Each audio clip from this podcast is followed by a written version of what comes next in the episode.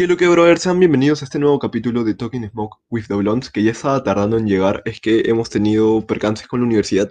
Ustedes saben que, eh, bueno, en esta época son clases virtuales y hemos estado súper ocupados, seguimos súper ocupados, pero podemos dedicarles un poco de tiempo a ustedes.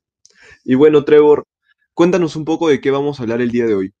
Eh, bueno, Trent, el día de hoy vamos a hablarles sobre el reciente pay-per-view de la WWE llamado Payback, el cual sucedió hace unas cuantas semanas atrás. Y bueno, eh, fue un pay-per-view entretenido, la verdad.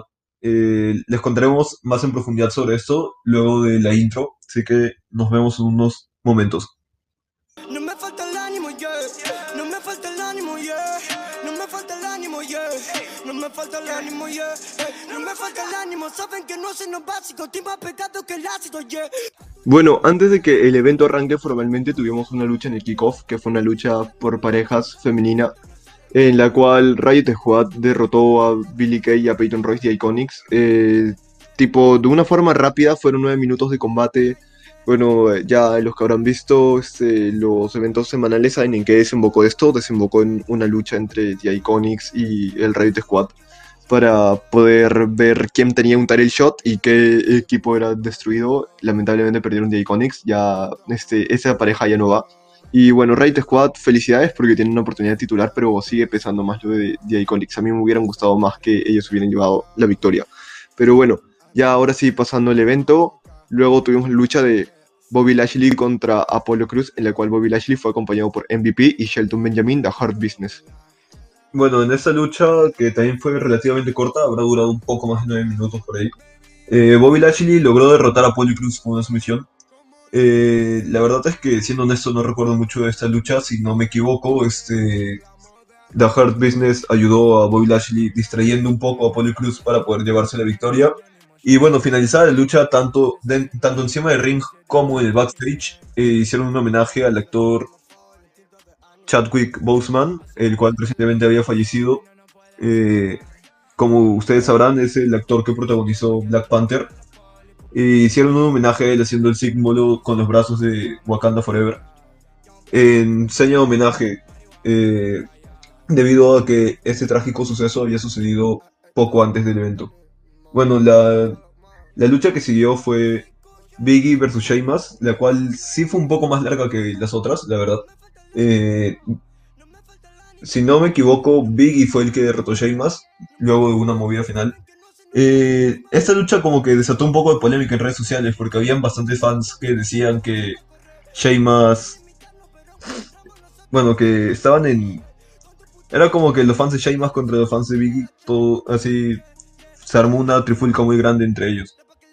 Eh, yo sinceramente me gusta el resultado, me gusta que Biggie haya ganado porque lleva tiempo siendo parejas y era como que um, había un montón de gente, me incluyo yo, que quería verlo en solitario. En sí, también me da un poco de pena por Sheamus porque Sheamus, eh, no sé, Sheamus es un gran luchador también, es un ex campeón mundial, creo que ha sido más de una vez campeón mundial si no me equivoco. Y bueno, Biggie al derrotar a Sheamus está demostrando que también tiene talla de campeón mundial. Y justo en SmackDown va a tener una oportunidad contra otros tres luchadores y quien gane esa Fatal 4-Way va a tener un- una oportunidad por el campeonato universal en Clash of Champions. Bueno, la siguiente lucha duró un poco menos que la de Biggie y Sheamus, que fue la de Matt Riddle contra Baron Corbin, que ganó Matt Riddle. Creo que acá la mayoría está de acuerdo que les hubiese gustado ver a Matt Riddle ganando y eso fue lo que sucedió. Lo derrotó, si no me equivoco, con un Flying Bro. Después de una combinación de movimientos, creo que también hizo la GTS, si no me equivoco. Sí, la clásica combinación de, de Matt Riddle, que es, bueno, el GTS, una patada a la cara si no me equivoco, y el Flying Bro.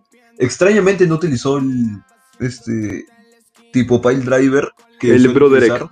El Broderick, extrañamente no lo utilizó. Pero bueno, con el Flying Bro le bastó para poder llevarse la cuenta de tres y derrotar a King Corbin en esta lucha. Sí, porque era una rivalidad que se venía estirando desde que Riddle debutó, como que eh, tuvo choques con Corbin, perdió su oportunidad con Styles y Corbin tipo seguía ahí, ahí, ahí detrás de él. Y bueno, ya finalmente se enfrentaron y Matt Riddle se llevó la victoria.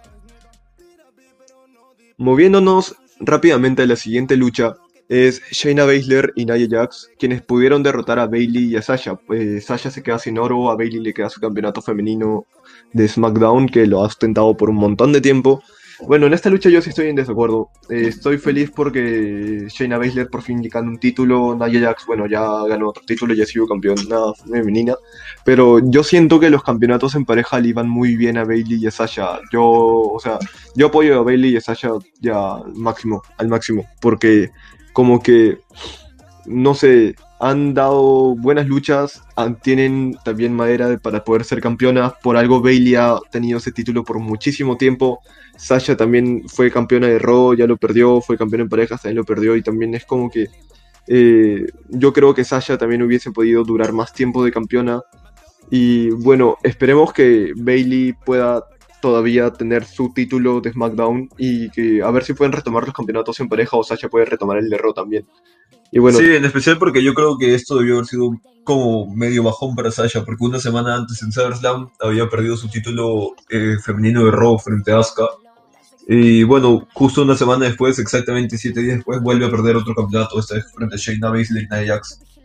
Las cuales ni siquiera es que sean un equipo, un equipo formalmente, simplemente se unieron para enfrentarse a ellas porque, tipo, la enemiga de mi enemiga es mi amiga, algo sí salió y bueno, se dio esta lucha de alguna forma muy extraña. Y bueno, terminaron ganando. Y bueno, al final de la lucha, eh, tipo, celebraron. Jenna Baszler se le veía feliz por tener un campeonato, pero descolocada porque, bueno, ella y Nia Jax como que no son amigas en sí. Y este, Naya estaba tipo feliz, o sea, se le veía más feliz de cuando ganó el campeonato mundial. Este, se exaltó demasiado, estuvo celebrando bastante fue un poco incómodo, la verdad, porque se le notaba la incomodidad a Shayna, se le notaba la incomodidad a la entrevistadora. Fue un momento incómodo, eh, cringe. Pero bueno, moviéndonos a la sexta lucha que estamos. Esto está volando, fácil hablamos de algún otro evento. Eh, moviéndonos a la sexta lucha, Keith Lee sorpresivamente derrotó a Randy Orton en una lucha que fue relativamente corta, eh, unos casi 7 minutos si no me equivoco, lo derrotó después de un Spirit Bomb tras poder bloquear una RKO. Bueno, en esta lucha bastantes, incluyéndonos, apoyamos a Keith Lee porque acaba de ascender la rosa principal, mientras que Randy Orton ya es una cara bastante vieja de, de la WWE en sí. Y bueno, nosotros somos partidarios de apoyar el nuevo talento, somos partidarios de que a los nuevos se les debe dar oportunidad porque no es justo que se les opaque solo por el nombre de algún otro luchador. Y si es que escuchan ruidos es porque el vecino del piso de arriba está martillando justo esas horas. Honestamente, lleva así todo el día. Ya así bastantes semanas. Pero bueno, ¿qué se le hace? Eh, son cosas que suceden al vivir en un departamento. Cada cosa del Magna House. Eh, si grabáramos a las 5 eso no, no, tendría por qué estar pasando, pero bueno, eh, cosas de la vida. Cosas de la vida. El otro archivo se corrompió y estamos teniendo que volver a grabar. Y contra el reloj, porque encima yo tengo clases en dos horas. podcaster profesionales, gente, podcaster profesionales, pero lo más importante es que primero hagan sus tareas, estudien y todo eso. Nosotros estamos grabando en un momento de chill, o sea, le estamos dedicando nuestro tiempo de chill a ustedes. Y bueno, continuando con el evento, eh, la lucha casi estelar, la que antecede al estelar fue Dominic Mysterio y Rey Mysterio contra Seth Rollins y Buddy Murphy. Bueno, eh, ya se había visto algo similar la semana anterior en SummerSlam, porque Dominic Mysterio enfrentó a Seth Rollins y Dominic se llevó la derrota en ese evento. Eh, bueno, antes que nada, eh, un saludo para Prince Diego, porque su traje se parece bastante al de Dominic, la verdad. Azul y traje de chaleco y pantalón. Eh, y bueno, Dominic y Rey como que dominaron gran parte de la lucha a pesar de que Seth y Murphy ya llevan bastante tiempo conociéndose, no podían competir con un equipo que son padre e hijo, ellos se conocen literalmente toda la vida de Dominic, no había forma de competir con eso. Y bueno, luego de un par de movidas combinadas, un 619 combinado entre Dominic y Rey, eh, lograron llevarse la victoria y al final de la lucha Seth Rollins como que abandonó a Murphy, lo dejó un poco de lado y se fue. Sí, es como que han habido choques de Seth, como que casi ninguneando a su propio discípulo. También, si no me equivoco, en Raw, este, Seth lo dejó, o sea, lo botó, lo humilló. O sea, no sé cómo va a actuar Murphy frente a eso, pero, tipo, Seth, como que está empezando a dejar un poco de lado a su discípulo por, no sé, por cosas suyas. Y bueno, moviéndonos a la última lucha, que estoy casi seguro que vamos a tener que hablar de algo más porque por el tiempo. Eh, Roman Reigns, acompañado de Paul Heyman, se estaban enfrentando a The Feint y a Braun Strowman. Ya, bueno, para esto les tenemos que explicar un poco de SummerSlam. Eh, Brown era el campeón, pero perdió ante The Fiend. Al final de la lucha, eh, sorpresivamente volvió Roman Reigns y se buqueó esta lucha. Y en SmackDown, cuando iba a hacer la firma de contratos, Roman no firmó ningún contrato y se reveló que él es el nuevo cliente de Paul Heyman. Y bueno, en lo que se da la lucha, eh, Roman Reigns no apareció. Y Brown y The Fiend se estaban dando con todo, estaban aguantando de todo. Incluso rompieron el ring con un superflex. Sí, rompieron el ring, si no me equivoco, también rompieron una mesa, se estaban arrojando desde el escenario hacia afuera. Y en el momento clímax de la lucha, cuando rompieron el ring, ent- suena la canción de Roman Reigns, acompañado de Paul Heyman, que es una de las mentes más brillantes de la lucha libre, uno de los mejores managers que ha existido. Si es que tú logras ser un chico de Paul Heyman, estás literalmente casi en el éxito. Y bueno, eh, Roman firmó el contrato en la misma rampa, entró a la lucha, eh, intentó ganar, no pudo porque Braun Strowman y Fiend son unos muy grandes luchadores, son muy resistentes. Y bueno, después de repetir el castigo y un golpe bajo Fiend y un spear para finalizar a Strowman, eh, la cuenta logró llegar a 3 y Roman Reigns se coronaba como el nuevo campeón universal de la WWE. Luego de su regreso por un largo tiempo debido a todo esto de la pandemia que hay, la situación actual en el mundo con el coronavirus, debido a que Roman Reigns ha tenido antecedentes de leucemia, él no se podía presentar seguido en los eventos, tuvo que perderse WrestleMania debido a esto. Y bueno, en realidad es como que justicia divina, por decirlo de algún modo, porque Braun Strowman se coronó campeón universal debido a que Roman Reigns no pudo enfrentar a Goldberg en WrestleMania. Es como que Roman Reigns le dio la oportunidad de ser campeón y justo ahora regresó para quitársela. Y fue exactamente lo que consiguió. Personalmente, a mí me gusta el resultado de, de este evento por dos cosas principalmente. Número uno, como ya dije, siento que es como que Roman ya tenía la oportunidad ganada porque nunca enfrentó a Goldberg a pesar de que él era el retador número uno. Y bueno, creo que un montón de otras personas podrían coincidir conmigo en que si Roman se hubiera presentado en WrestleMania, él hubiera sido el campeón universal en ese evento. Mientras que, por el otro lado, porque me gusta un poco la polémica y me gusta ver cómo hay bastantes fanáticos quejándose porque Roman Reigns es el nuevo campeón. La verdad es que frente a esto no se puede hacer nada, simplemente lo tienes que aceptar y seguir adelante porque la WWE no va a quitarle el título solo porque hayan 20 personas disgustadas, en especial porque en Estados Unidos esto le le- les renta bastante. Mm, Sí, porque eh, el resultado ha sido muy polémico, hay un montón de gente quejándose, pero por, no sé, 3, 4, 5 personas que le den dislike a una publicación, por 100.000 personas que les gusta, 100.000 personas que pueden prender su televisor y ver para ver en qué sigue esto, porque quieran o no, este, Roman Reigns y esta edición han despertado interés. Y lo que importa son los ratings. No importa si les gusta o no, porque ustedes, aunque no les guste, Al fin y al cabo terminan viendo. Acá todos hay que ser realistas, aunque no nos guste una, algún resultado, vamos a seguir viéndolo. Como- es más, como se dice bastante en Estados Unidos, haters gonna hate. Hagas lo que hagas y un hater es un hater, va a querer odiar lo que tú seas que le ofrezcas. Sea el producto que le des, el hater va a en- a encontrarle algún punto malo y va a estar tratando de ir en contra de eso u tirarte hate simplemente porque sí, man, o sea, no importa qué es lo que hagas, tipo, pudo haber salido campeón de Fint y iba a haber 20 personas disgustadas, pudo salir campeón Strowman y iban a haber 30 personas disgustadas, lo mismo con Roman. O sea, eh, los que tiran mala vibra van a seguir tirando mala vibra, sea lo que sea que les des, la gente es muy cambiante. Ya para que hacerle caso a tu público si tu público un día te pide algo y al siguiente te pide otra cosa. Eh, además también tenemos que ser realistas. Por ejemplo, tú no vas a estar siete meses comiendo la misma comida, obviamente vas a querer estar cambiando. Y las empresas tienen que ser conscientes de eso, que no van a querer siempre lo mismo y les tienen que dar, en lugar de darles lo que quieren siempre, les tienen que dar lo que quieren tipo periódicamente. La gente quería a Drew McIntyre de campeón, Drew se ganó su, su oportunidad, Drew le ganó a Brock Lesnar y es campeón, la gente está feliz. Pero por otro lado, algunos querían a The Fiend, nosotros personalmente no lo queríamos campeón. Eh, algunos querían a Braun Strowman, nosotros personalmente no lo queríamos campeón, nosotros íbamos con Roman y Roman salió campeón. ¿Hay gente feliz? Sí. ¿Hay gente molesta? Sí. ¿Hay gente disgustada también? Hay de todo, de todo. Hay gente que igual no les importa el resultado o simplemente odian a Roman Reigns. Y, o sea, ¿qué les pasa? Odien, no odien a la persona. No tienen por qué odiar porque hay gente que se lo toma ya muy personal. hay gente que se lo toma personal y la verdad es que a todo esto es como que no importa qué es lo que tú hagas, al final vas a, terminar gen- vas a tener gente que quiera tirarte abajo. Bueno, como también se dice, hay gente, los fanáticos son muy cambiantes, como acaba de decir 30. Hay gente que te ama cuando ganas, pero cuando eres campeón te odia y trata de decirte lo peor y que pierdas su campeonato. Ese tipo de cosas es una de las cosas que puede tumbar abajo a las personas. La verdad es que ese tipo de cosas no se deberían dar, pero no se puede hacer nada. Hay un montón de personas así que lamentablemente son muy resilientes a cambiar y no parece que tengan ganas de hacerlo. Y bueno, dicho esto, dado su, no sé, Su sermón, acá, eh, pueden creo que tomarlo como un consejo, un sermón gratis de parte de New Wave. De Ajá. nada. de nada, gente, porque era algo necesario, alguien tenía que decirlo y si lo iba a decir alguien teníamos que ser nosotros. Y bueno, vamos, no sé, poco menos de 20 minutos, podemos hablar de algo más o podemos dejarlo aquí, pero como hemos estado desaparecidos, creo que vamos a hablar de algo más.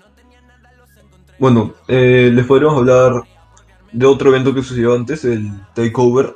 Sí, y porque- de una lucha importante que pasó en NXT también. Ajá, porque el SummerSlam no lo vimos. Ajá, SummerSlam, honest- este, honestamente, SummerSlam no llegamos a verlo completo. Vimos la Nos mitad. enteramos tarde, aparte de que estábamos dando exámenes en la universidad.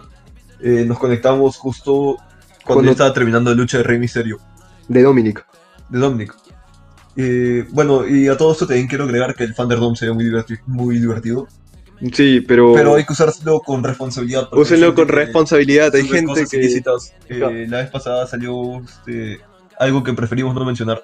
Ajá, hay gente que simplemente no sé qué hacen con su vida, o hay gente que les parece gracioso también, o sea, hay... Hay gente Hay que se límites. ríe encima, hay límites. Por ejemplo, si pones una foto de Kenny Omega en el Thunderdome, está bien. Nos reímos todos, hasta el mismo Kenny Omega se rió por Twitter, pero Si pones ya eh, cosas más fuertes o cosas que de por sí están baneadas, ya yo no le veo lo chistoso. Más bien le estás arruinando la experiencia a los demás.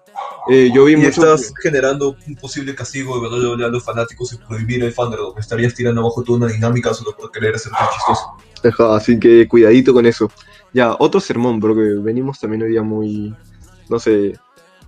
Miren, hay gente que necesita su, su estate quieto y bueno, no sé si lo vayan a escuchar o no estamos diciendo que sea alguno que nosotros No, conocemos. no estamos diciendo que sea alguien en Perú antes de que crean que esto es una tiradera directa y exacta hacia una persona. Ajá, nosotros tiramos. Quien quiere cazar el mambo se lo queda. Quien se pone, o sea, si te queda el saco es porque te lo pones. Nosotros simplemente estamos hablando en general, no específicamente a alguien de Perú. No sabemos si es que alguno de los que esté oyendo esto haya hecho alguna tontería en el Thunderdome. Simplemente estamos diciéndolo porque es algo que sucede, es una realidad y tiene que ser dicho. Ajá, no lo podemos ignorar. Y bueno, dado este sermón New Waysesco, vamos a pasar con el NXT Takeover y con la lucha importante que pasó en NXT. Bueno, el NXT Takeover era un evento al que le teníamos mucho hype. Bueno, este, nuestro perro y el vecino, no sé si se logra escuchar, pero también los están saludando. El regreso de New Way se viene con todo, todos quieren ser parte. Y bueno, el NXT Takeover 30, 30 takeovers. Eh, por ahí se vio que Natalia puso que era el 30 aniversario de Takeover y bueno, a mí me gustó mucho cuando Hulk Hogan y André el Gigante hicieron este equipo contra Undisputed Era para disputar los campeonatos en pareja, en la final del torneo de Dusty Rhodes.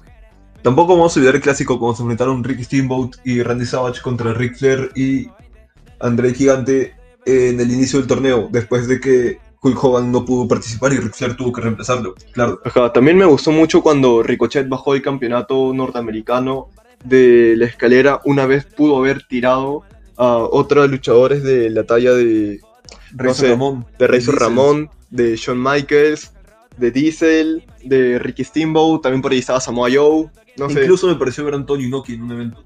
Ajá, Antonio Inoki era muy fan de NXT, aunque ustedes no lo sepan, de ahí salió el purureso actual.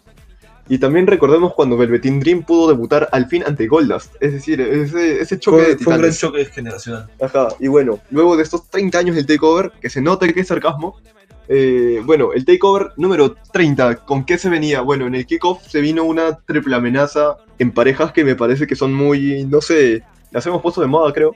Pareciera. Saludos desde aquí a Alex Godfrey, Paul Taylor y a Razor Walls. Ya se viene la revancha. Ojalá. Y bueno, empezaban con Brisango contra el legado del fantasma y contra Oni Lorcan y Danny Burch. Eh, el quien gane esta lucha podía ser. Este, tenía un- una oportunidad por los campeonatos en pareja de NXT que los ostentan Imperium o ostentaban Imperium. Porque esta lucha la ganaron Brisango y en NXT ganaron los campeonatos en pareja. Eh, yo estoy de acuerdo con este resultado porque Brisango llevan tiempo en NXT, tipo ganándose un lugar. La lucha también la ganaron bien. La lucha fue muy frenética también. Se notó mucho el pique que tiene Brisango y el legado del fantasma. Eh, Oni Lorgan y Danny Burch también dieron lo suyo, pero estaban como un poquito más apartados de las luchas. Bueno, y seguida esa lucha eh, se dio el choque entre Finn Balor y Timothy Thatcher, el cual creo que fue una lucha que bastante nosotros queríamos ver. Es como una cara antigua de NXT contra un luchador nuevo de NXT que recién como que está surgiendo y está teniendo un gran impacto. Eh, en especial luego haber traicionado a Matt Riddle y provocado que pierda los títulos en pareja frente a Imperium. Bueno, fue una lucha bastante buena, la verdad. Tuvo muchos momentos de impacto duro. Dejaba mucha como técnica también. Timothy Thatcher. Eh, mucha técnica, como dice Trent. Movimientos ágiles, como nos tiene acostumbrados Finn Balor. Fue un gran choque de estilos. Y finalmente Finn Balor se llevó la victoria contra Timothy Thatcher luego de un coup de y finalizarlo con un 1960. Eh, bueno, esta lucha fue muy buena, o sea, todos nos esperábamos de algo de esta lucha y sinceramente sí cumplió. Eh, estamos hablando de Finn Balor y Timothy Thatcher. La lucha fue buenísima. Y pasando a la siguiente lucha, eh, algo que creo que todos estamos esperando por ver para poder este, ver quién iba a ser coronado nuevo, nuevo campeón norteamericano. Eh, se estaba dando la lucha en escaleras. Damian Priest contra Bronson Reed, contra Cameron Grimes, contra Johnny Gargano y contra Velvet in Dream, el último clasificado y clasificado sorpresa. Recordemos que en lugar de Velvet in Dream tendría que estar nuestro caballo Dexter Loomis, pero se lesionó y tuvo que ser sacado de la lucha. Y bueno, eh, esta lucha fue, no sé, o sea, si pueden verla, véanla, porque tiene momentazos, fue bastante frenética. Podemos resaltar cuando, no sé, este, Damien Priest te dio un tope caminando por la escalera, cuando Bronson Reed se lanzó encima de Gargano desde una escalera con Candice LeRae encima porque Candice intervino. Cuando, Cuando, tiraron a Velvet in Dream hacia afuera y se fue por encima del, bit del plástico de protección. saltó del 20 público. metros. Saltó como 20 metros hacia afuera y terminó aterrizando en dos mesas. Honestamente nosotros pensamos que Velvetín había muerto. Siendo honestos, no es inhumano resistir una caída desde esa altura. Eh, también tuvo otros momentos fuertes como cuando, si no me equivoco, hubo una parte en la que tiraron a Damien Priest, si no me equivoco, encima de una escalera, creo que lo hizo este Cameron Grimes. Ajá, también. Ah, el Sunset Flip de Johnny Gargano hacia Cameron Grimes. de ese lado. Ajá. El Sunset Flip de Johnny Gargano hacia Cameron Grimes, Grimes encima de una escalera. Ese también fue buenísimo. También está la parte donde Bronson Reed tenía una escalera en la cabeza porque estaba haciendo el típico truco de la hélice con la escalera y vino Gargano y le hizo una DDT a través de la escalera. Eso también se vio brutal. Una muy buena guillotina. Y bueno, eh, la lucha la ganó Damian Priest luego de una final muy frenética. Yo pensé que iba a ganar Velveteen. Hubo un momento en el que Velveteen había subido, iba a ser su Purple Rainmaker. Y de la nada golpea el título de NXT y se percata que lo tiene al lado. Y cuando lo iba a bajar, lo tumban de la escalera. Esta lucha tuvo bastantes de estos momentos que tú no sabías quién iba a ganar. En cualquier momento alguien podía bajar el campeonato y todos eran retadores muy fuertes. todos eran candidatos grandes a llevarse el campeonato. Honestamente, de un punto personal, a mí me hubiera gustado que se llevara la victoria de Cameron Grimes. Es un luchador que desde las independientes, como se llamaba Trevor Lee, siento que ha destacado bastante. Tiene muy buenas movidas, bastante vistosas también. Hubo una parte en la que a David Priest, si no me equivoco, no, a Johnny Gargano creo, le aplicó el Follow Slam Moonsault. Ah, que sí. que, como un Follow Slam normal, pero con un Moonsault. Es bastante impactante, la verdad. Es que el nombre mismo te lo describe y es una movida bastante bonita de ver. Sí, que se lo aplicó fuera del ring mientras Gargano tomaba impulso. Eh, bueno, esta lucha también tuvo un punto bueno, que tuvo muchas super kicks. También, las super kicks siempre son necesarias, sea donde estés. Si no ves una super kick, probablemente no estés viendo lucha libre. Acá. Y bueno, pasemos a la siguiente lucha que creo que fue una de las mayores sorpresas de la noche. Adam Cole contra Pat McAfee. Pat McAfee es... No sé cómo describirlo sin poder ofender a alguien. Eh, estuvo burlándose de la lucha libre, pero lo que no se puede negar es que tiene mucho talento. Y carisma también. Sabe cómo llamar la atención de la gente.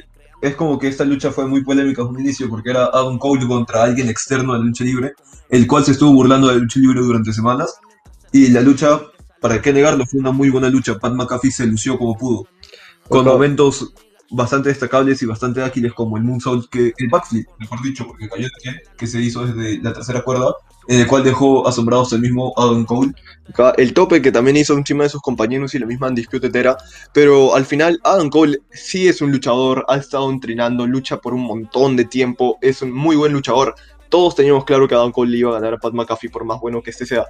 Y al menos lo pusieron en su lugar. Este, Pat McAfee es un cretino que estuvo denigrando la lucha libre y al final Adam Cole le ganó bastó después de una lucha muy intensa, un Panamá Sunrise, y lo pudo derrotar. Y creo que todos estábamos felices con ese resultado. Y bueno, eh, igual aplausos para el pelotudo que demostró tener un montón de talento.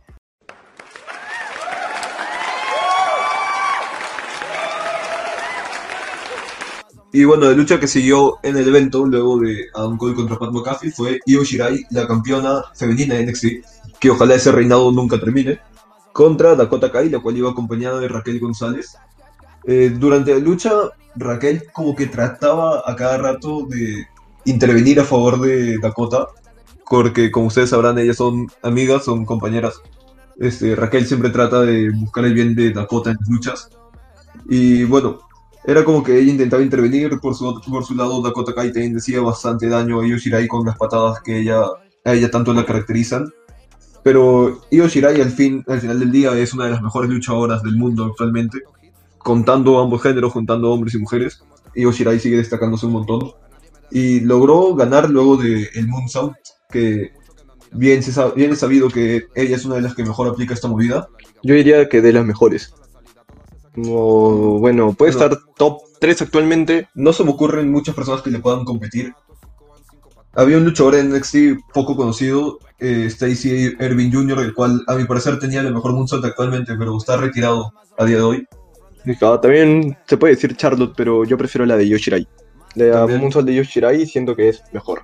Sí, aparte de que es como que se ve más el impacto, se ve un mayor impacto al momento de que Yoshirai te cae encima. Ajá, por algo Io Shirai es la, la Genius of Sky. Y bueno, luego de la lucha, luego que Yoshirai logró retener el título con el moonsault que les acabo de decir, Raquel González intervino para atacar a Yoshirai en forma de venganza y tratando de cuidar a su compañera porque acaba de sufrir una derrota. Ella como que trataba de defenderla, de que no sea mal vista. Pero a todo esto entró Rhea Ripley a detener a Raquel González y a salvar a Yoshirai, pero yo no lo consideraría tanto así un salve porque era como que Rhea más que nada quería marcar su lugar como retadora al título en lugar de salvar a Yoshirai de, simplemente por porque le caiga bien o algo. Sí, yo banco mucho a Ripley. Rhea Ripley va más a lo suyo. O sea, si le conviene hacer algo, lo hace, pero ella vela más por sí misma y yo banco mucho eso.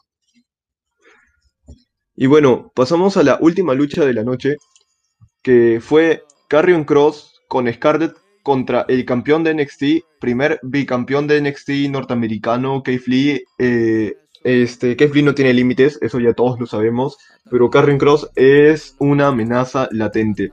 Y bueno, todos estábamos esperando ver este choque de gigantes. La lucha duró poco más de 20 minutos, si no me equivoco.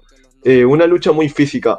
Eh, no tenían este, muchas cosas que demostrarse uno al otro. Uno viene de literalmente estar invicto, de destrozar al amigo de Keith Lee, Dominic Dijakovic, pero Keith Lee viene de destrozar a Adam Cole literalmente en una lucha. Adam Cole, que es el campeón más longevo y más dominante de NXT, eh, Keith Lee le ganó con relativa facilidad, con una, no sé, una facilidad.